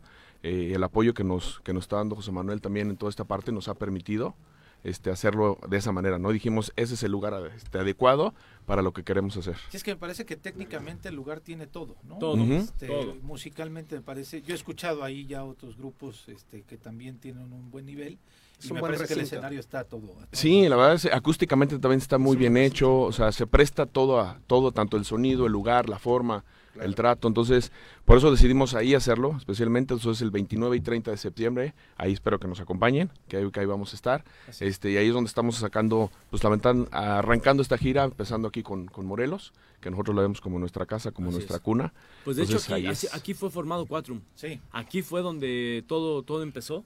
Claro. Con reunión de David Páez con nuestro manager Con nuestro José manager Manuel Sáenz. Que, le mandamos un saludo, Saludo. a José Manuel. Y tres, cuatro personajes más. eh, también, y a Raúl, ¿no? de Y a Raúl sí, a nuestros A todo el amigos. equipo. Y aquí, aquí nació, aquí se hizo también la, la formación, eh, la idea de formar el nombre de Quatrum, aquí también. Pues, o sea, la verdad que nos sentimos casi producto morelense. No, de hecho, de hecho. De hecho pues yo te diría que así, o sea, no soy morelense, pero ya me siento más morelense. no, de hecho, media semana, más de media semana andamos por aquí. Sí, también hablando justamente de la presentación de, de la Alboa, este 29 y 30 de septiembre van a ser los dos a las 8 de la noche. Y para poder conseguir las entradas, te puedo pasar el teléfono. claro, es el 777 2502 45 Ahí pueden mandar un mensaje de WhatsApp o marcar directamente para entonces poder reservar sus lugares. Ahorita tenemos un donativo de 500 pesos para que entonces vayan anticipando sus compras y no se queden no se queden fuera, ¿no? Ya que la verdad va a ser un concierto bastante dinámico, ya que como lo mencionamos al principio vamos a cantar crossover al principio, después tenemos ópera y lo más seguro es que terminemos con algún mariachi o alguna sorpresa ahí que se nos ocurra en el transcurso del tiempo antes de iniciarlo. Pues es imperdible, ¿eh? imperdible por el talento que tienen. La productora, creo que es fan de ustedes, me pide que si pueden cantar tantitito antes de despedirnos. Pues no sé si quieran patrias, lo que gusten. ¿El rey, ¿El rey sí, sí, sí. Sí. Bueno, ellos son cuatro, David, Hugo, Charlie y Neftalí, aquí en el Choro Matutino, promocionando además esta presentación que tendrán en Alboa. Yo sé bien que estoy afuera pero el día en que yo me muera, sé que tendrás que llorar. Llorar y llorar, llorar y llorar. Dirás que no me quisiste, pero vas a estar muy triste y así te vas a quedar. Y también queremos aprovechar para regalar dos pases dobles para nuestro concierto, ya sea para el 29 o para el 30. El primero, usted, tú dime cómo quieres hacer la dinámica para que se queden con ellos. Que nos diga la que nos diga la productora cómo hacemos la dinámica. Que digan nuestros nombres. O ya sé que digan que digan cuál fue el primer este sencillo, de cuatro. Perfecto. Y ya con eso se los ganan, ¿no? Me parece buena buena idea. Pues muchas gracias. como siempre mucho éxito en esta presentación. Estaremos ahí desde luego acompañándolos y yo espero que la gente de Cuernavaca, como bien dicen, se refleje el cariño que les tienen este en esta presentación y mándenos también la publicidad para que las Claro que sí, con mucho gusto. Ahorita le decimos a Raúl para que les manden toda la información. Y, acuérdense de seguirnos en las redes sociales, arroba Quatrum. ¿En dónde están? Sí, es arroba Quatrum. Todas las redes Vi en Twitter Quatrum Oficial, ¿es esa o es otra? bueno, tenemos en Twitter arroba Quatrum Oficial, en TikTok igual este Quatrum Oficial, en Facebook Quatrum, en Instagram Quatrum, en YouTube cuatro. ¿no? O sea, Spotify todavía no tenemos. También en Spotify igual con el mismo nombre. Pues busquen todo con el nombre de Amazon también estamos con el 4. y doble K y ya están monetizando, pues ya están vendiendo contenido. Ya se está, ya se subieron los videos, ya nada más estamos esperando que la gente le dé like y que guarden a sus, a sus, listas de descargas. sí, que hagan sus descargas, por supuesto. Consuma ya. OnlyFans, estamos en eso. Eso ya lo haremos para el 2024. Es que, está, ya no es, que estamos, es que estamos bajando de peso.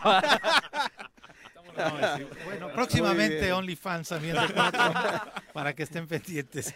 David, Hugo, Charlie, Neftalí, un gusto tenerlos aquí. Es su casa, es su casa y este, pues les deseamos mucho éxito. Muchas gracias. Nos vemos 29 y 30 en Alboa, Cuernavaca, 8 de la noche. un gran escenario y un gran espectáculo. Eso sí se los Y felices fiestas, que la disfruten. Muchas gracias. Pausa. Viendo, viendo nuestros videos. Sí, sí, sí. Pausa, regresamos, no se vaya. Muchas gracias. Bueno, bueno, bueno, bueno. ¿quién habla? El Choro Matutino, buenos días. Contáctanos, dinos tus comentarios, opiniones, saludos o el choro que nos quieras echar. Márcanos a cabina 311 6050 para contribuir a garantizar el derecho a la educación, prevenir la deserción escolar y apoyar la economía de las familias, el gobierno de Jutepec entregará durante el mes de septiembre paquetes de útiles escolares gratuitos a estudiantes de primarias y secundarias públicas. Asimismo, material didáctico para jardines de niños. En Jutepec se trabaja por el desarrollo de niñas, niños y jóvenes. Más información en el número de teléfono 777-320-0300. En el choro informativo, la información es sin censura. No le tenemos miedo a nadie. Información a mediodía por el 103.7 en Irradia FM y por las redes sociales del Choro Matutino. todo lo que acontece en el Estado, en municipios, en el Congreso, la sociedad civil, de lunes a viernes a las 12 del día. El choro informativo con Pepe Montes. Festejemos juntos la independencia de México en el municipio de Ayala. Este 15 de septiembre comenzamos a las 7 de la tarde en el Zócalo de la Cabecera con la verbena popular. Habrá más de 40 puestos de antojitos mexicanos gratuitos y la gran rifa de dos motonetas. Para que te diviertas tendremos el ritmo de la banda La Única de Guerrero. Y la presentación estelar del Internacional Carro Show de Ladis Olivares.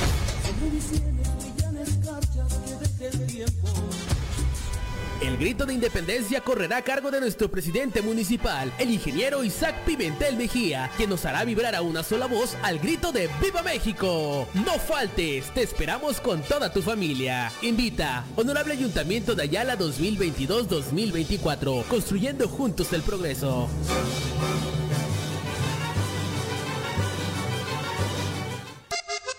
Súbale por Juárez, Calvario, atravieso Avenida Morelos. Eh, Sí, sí se va recorriendo, por favor. Por favor, pero rapidito que ya va a empezar el choro.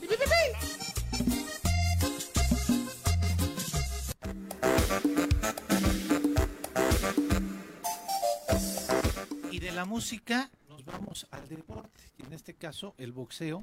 Y tenemos a quién de invitado, querido Carlos. A Diego Jiménez, un boxeador muy joven, 15 años, nos estaba diciendo que tiene, de la Ciudad de México. Está, nos acompaña también su papá, Daniel Jiménez, y eh, su entrenador y manager, Omar López. Eh, pero también juegas fútbol, es lo que nos estábamos enterando. O sea, tu vida es el deporte. ¿Te gusta el deporte desde chavo? Inculcado desde luego por la familia. Sí. Eh, ¿Cómo decides del fútbol brincarle al box? Pues por la pandemia, la verdad, porque como se vino lo de la pandemia, pues se paró todo lo del fútbol. Y pues un amigo me dijo, no, pues te invito a clases de box. Y yo, pues sí, pues como para no parar. Y pues yo no sabía que la verdad me iba a gustar tanto. Y pues le fue agarrando la onda, la onda, la onda. Hasta que me metí a mi primer torneo y pues lo gané. En la Ciudad de México. Aquí. Ah, fue aquí, en el Aquí. estado de Morelos. Ok. Ahora. Daniel, muchos de los jóvenes, de- desde luego, el, eh, que tengan el amor al deporte, el amor a, a- a poder, eh, pues además un deporte exigente, poder eh, tomarlo como parte de su vida y disciplina, depende en gran medida también de la guía de los padres. ¿Tú practicaste algún deporte? Claro que sí, yo fui este, jugador de tercera división profesional en el América. Practico el deporte desde que tenía cuatro años. Fui seleccionado sub 15 y sub 17 eh, en la categoría 2004-2005, que fue campeona del mundo en Perú, con el entrenador Chucho Ramírez, Ah, a ¿qué quien le mando un saludo. Fui compañero de Giovanni Dos Santos, de Carlos Vela. Estuve en ese nivel. Desafortunadamente una lesión me dejó fuera de las canchas. Pero bueno, ahora estamos aquí en el deporte del boxeo, eh, metidos al 100%. El fútbol y el boxeo son deportes completamente distintos. Y en el fútbol, distintos. evidentemente, como en el boxeo, hay una exigencia física, de disciplina, este, bastante importante, pero el boxeo implica un, no sé cómo catalogarlo, pero implica, no sé si decirlo bien, como un riesgo físico o es un deporte de contacto. Y a final de cuentas eso tiene una mayor exigencia de trabajo, disciplina y de realmente estar capacitado para ello. ¿De pronto no te da un poquito de friki que tu hijo esté expuesto a un deporte de contacto como este? Sí, mira, al principio fue un poco difícil. La verdad es que como persona soy muy competitivo y, y por eso he sido muy intenso. Al principio me daba, muy, o sea, era muy intenso en las competencias, gritaba, me ponía de mal humor, a veces pues gritaba de más cosas que no tenía que decir, ¿no? Pero poco a poco fui aprendiendo qué es el deporte, qué son competencias. De hecho, me preparé. Tengo módulos certificados por la Federación Mexicana de Boxeo. Estoy avalado por la Federación para como entrenador. Y bueno, poco a poco nos hemos ido preparando, empapando y aquí seguimos apoyándolo al 100%. ¿Cuánto tiempo tienes practicando el boxeo? Voy para tres años. En Tres años. cumplo t- tres años. ¿Y cómo ha sido tu proceso? ¿Lo- ¿Nunca le tuviste, digo, de pronto a algunos nos da un poquito de friki recibir el fregadazo de alguien más? Este, ¿Nunca tuviste un cierto temor o desde que dijiste me pongo los guantes fue vámonos a donde tope? No, pues al principio sí, sí me daba un poquito de miedo, pero pues con el tiempo te vas acostumbrando a asimilas los golpes o cosas así. Se va haciendo resistencia, Sí. ¿no? Eh, el otro tema son las piernas en el boxeo. Las piernas eh, implican un trabajo de, de mucha velocidad. Eh, muy poca gente lo sabe. Ven a este nueva sensación, que creo que es un gran boxeador, este chico, ¿cómo se llama? Este, ¿Cuál, el Canelo? de- no, no, no, chico, no, no, no, el Canelo no. este sí boxea. Eh, ahorita me acuerdo del, del nombre, le ven el físico y, y piensan que, que, porque es además de los pesados, ¿no?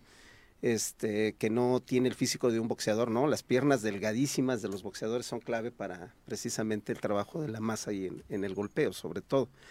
Ahora estás en una categoría que no, se puede considerar como de las intermedias y que normalmente tienen un desarrollo conforme van creciendo hasta hacia llegar a los medios, ¿no? Eh, ¿qué, ¿Qué expectativa tienes? Estás muy joven. Sí. ¿Qué, te has pensado tú? ¿Cómo te ves?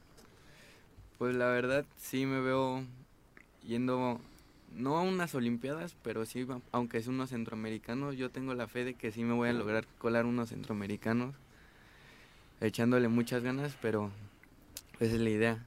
Ahorita primero es eso. ¿Quién es el entrenador? ¿Tú eres el entrenador? Eh, yo soy encargado de la escuela Coliseo Boxing, eh, donde está entrenando Diego. ¿Dónde está esa? Estamos en Jutepec, frente a Mega, de. Tejalpa. Tenemos cuatro meses que aperturamos, ahí es donde conocimos a Diego, el cual tiene muchas cualidades y muchas partes que le ayudan a desarrollarse como boxeador. Realmente tiene una habilidad nata, tiene, como se los comenta, tres años y ha boxeado con jóvenes que llevan más de ocho años, siete años. Está desarrollándose muy bien y hay miras de que pueda tener un gran resultado en todo el área boxística, no solamente ahorita amateur, sino profesional. Él boxea y entrena con peleadores profesionales, ¿sí? como uno de sus sparrings que ha tenido muy importantes con el campeón actualmente que disputó un título y lo ganó el rey David Picasso. Él es su entrenador, él, él- él, perdón, él entrena con Picasso, esparrea con Picasso, eh, al tú por tú, ¿eh? o sea, es una parte que dices, un joven de 15 años con esa habilidad, con esa fuerza, con esa entrega, la constancia, por lo menos con nosotros, yo te podría decir que es un joven que tiene un proyecto de vida en el boxeo que se va a desarrollar de la mejor forma y vamos a llegar a lo más alto posible. ¿Qué es, qué es lo que sigue? ¿Qué decías tú unos panamericanos, alguna competencia acá? ¿Qué es lo que sigue de manera inmediata para ti? Ahorita de manera inmediata viene un torneo que se llama Guerra en la Frontera, que se va a llevar a cabo en Mexicali, que va a ser casi casi como un continental, porque va a llegar Estados Unidos, Canadá, Colombia, Argentina, creo que Cuba y ¿Es amateur ese, Amateur. ese torneo? Ah, ok. Para, para participar en Panamericanos y estas competencias tienes que seguir siendo amateur o ya pueden profesionales este Tiene que seguir siendo amateur, pero mayor de edad. Ok, entonces eh, estos juegos tendríamos que esperar hasta que cumplas los 18, pero te vas a estar preparando para No, esto, no. ¿no? Este, las peleas normalmente, el ciclo de preparación de un boxeador para una pelea son seis meses. Y estamos hablando de peleadores ya con un, con un este, nivel de, de mucha exposición.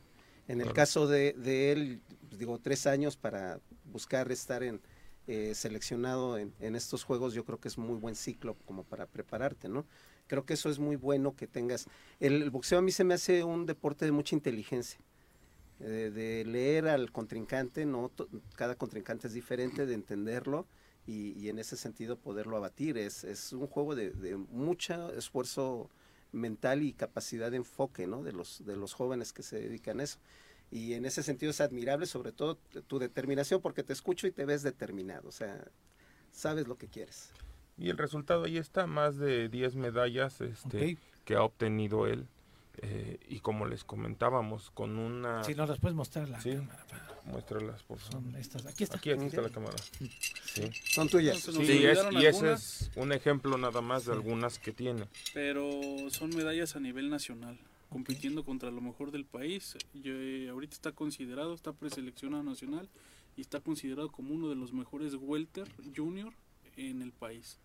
Vaya, pues qué- Entonces- qué, maravilla. Estamos hablando de una entonces- carrera que está cimentada y que puede darnos muchas alegrías a toda la gente, ¿no? Muchas personas que lo han visto lo consideran como un futuro campeón del mundo a nivel profesional.